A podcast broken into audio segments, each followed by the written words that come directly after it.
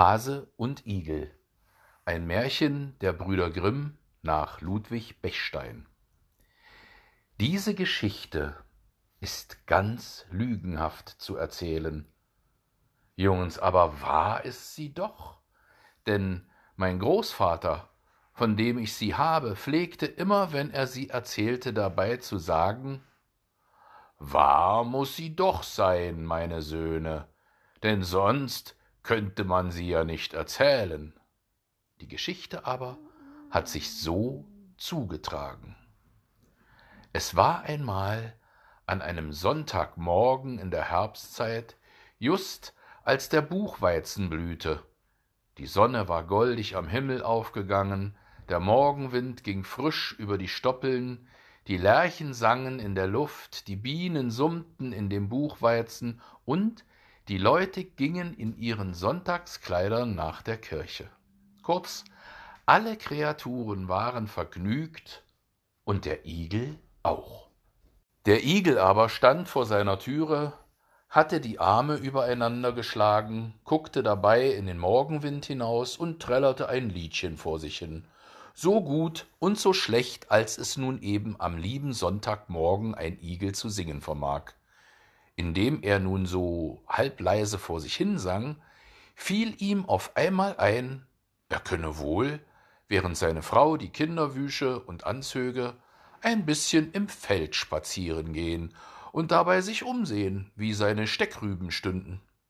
Die Steckrüben waren das nächste, was bei seinem Haus, und er pflegte mit seiner Familie davon zu essen, und deshalb sah er sie dann auch als die seinigen an. Der Igel machte die Haustüre hinter sich zu und schlug den Weg nach dem Felde ein. Er war noch nicht sehr weit vom Hause und wollte just um den Schlehenbusch, der da vor dem Feld liegt, hinaufschlendern, als ihm der Hase begegnete, der in ähnlichen Geschäften ausgegangen war, nämlich um seinen Kohl zu besehen. Als der Igel des Hasen ansichtig wurde, bot er ihm einen freundlichen Guten Morgen. Der Hase aber, der nach seiner Weise ein gar vornehmer Herr war und grausam hochnäsig dazu, antwortete nichts auf den Igelgruß, sondern sagte zu ihm, wobei er eine gewaltig höhnische Miene annahm, wie kommt es denn, dass du schon bei so frühem Morgen im Feld rumläufst? Ich gehe spazieren, sagte der Igel. Spazieren, lachte der Hase.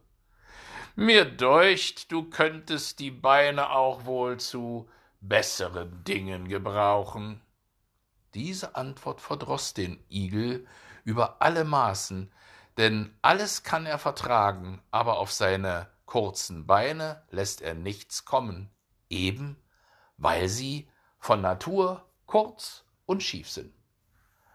Du bildest dir wohl ein, sagte nun der Igel, dass du mit deinen Beinen mehr ausrichten kannst.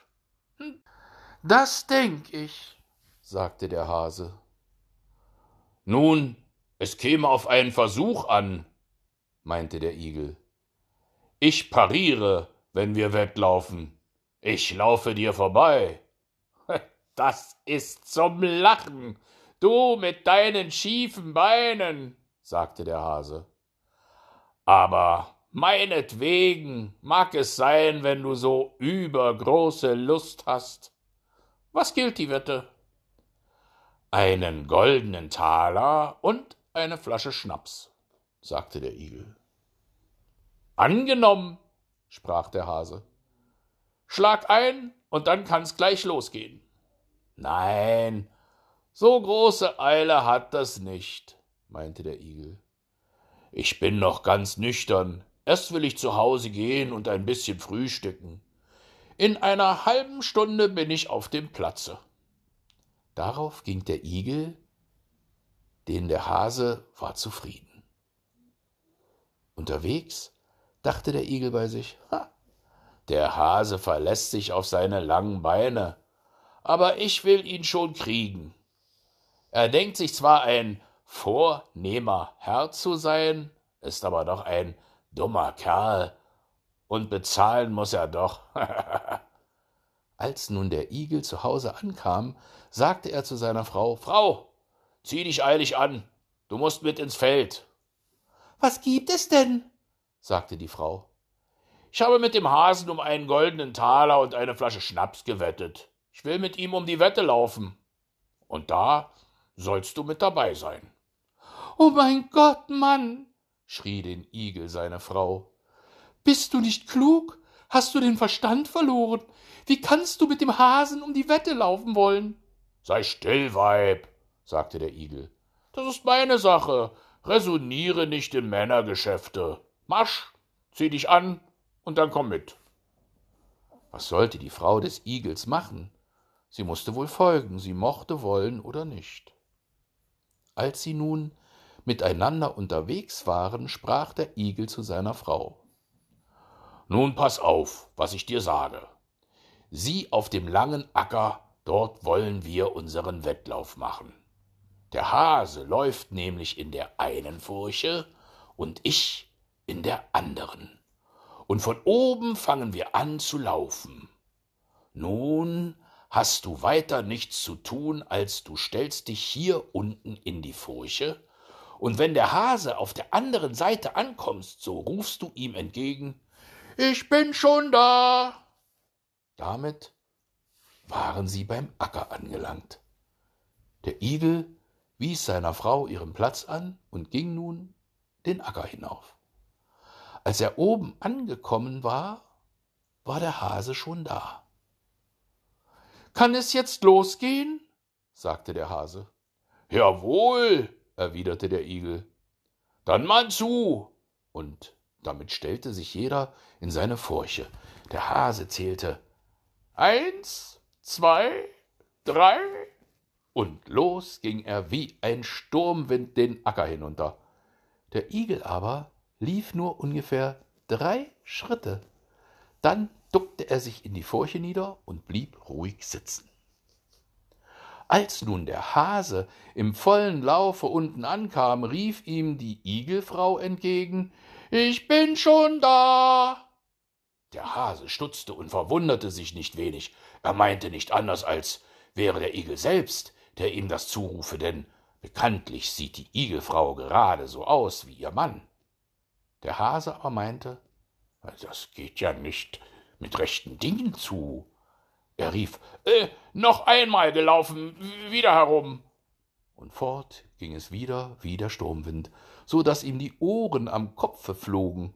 Die Igelfrau aber blieb ruhig auf ihrem Platze.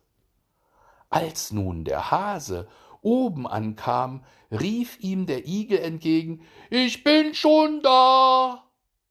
Der Hase aber ganz außer sich vor Eifer schrie Nochmal gelaufen, wieder herum. Mir recht, antwortete der Igel.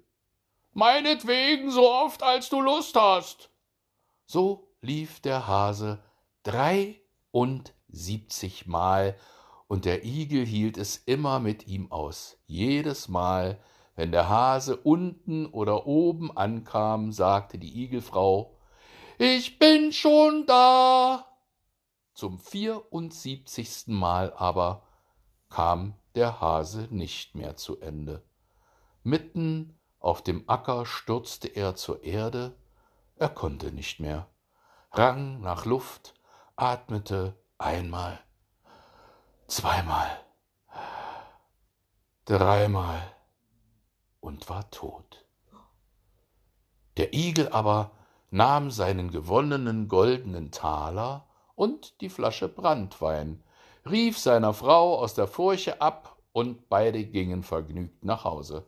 Und wenn sie nicht gestorben sind, so leben sie noch heut.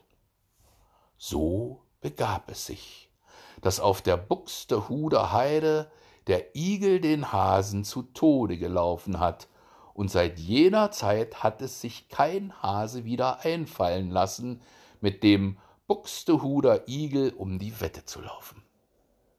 Die Lehre aber aus dieser Geschichte ist erstens, dass keiner, und wenn er sich auch noch so vornehm dünkt, sich soll beikommen lassen, über den geringen Mann sich lustig zu machen. Und wäre es auch nur ein Igel. Und zweitens, dass es geraten ist, wenn einer freiet, dass er sich eine Frau aus seinem Stande nimmt, die just so aussieht als er selbst. Wer also ein Igel ist, der muss darauf stehen, dass seine Frau auch ein Igel ist.